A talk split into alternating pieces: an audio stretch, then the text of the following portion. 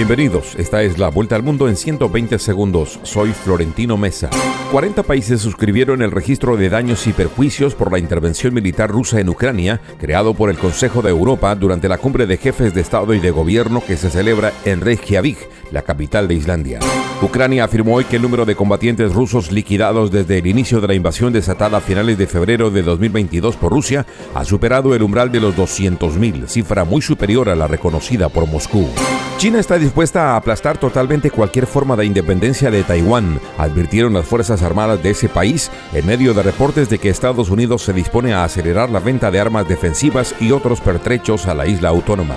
Una corte de apelaciones francesa confirmó este miércoles la sentencia de un año de cárcel al expresidente Nicolás Sarkozy por corrupción y tráfico de influencias.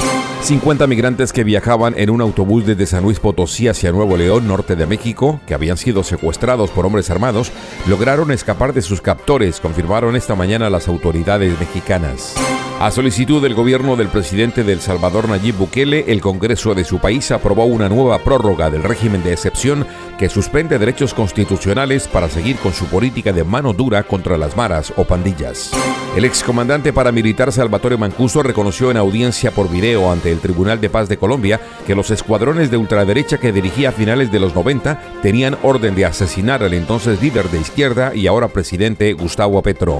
La Asamblea Nacional de Ecuador aplazó para hoy la sesión de su pleno que aborda el juicio político de censura contra el presidente Guillermo Lazo, acusado de malversación en empresas del Estado, cargos que él niega.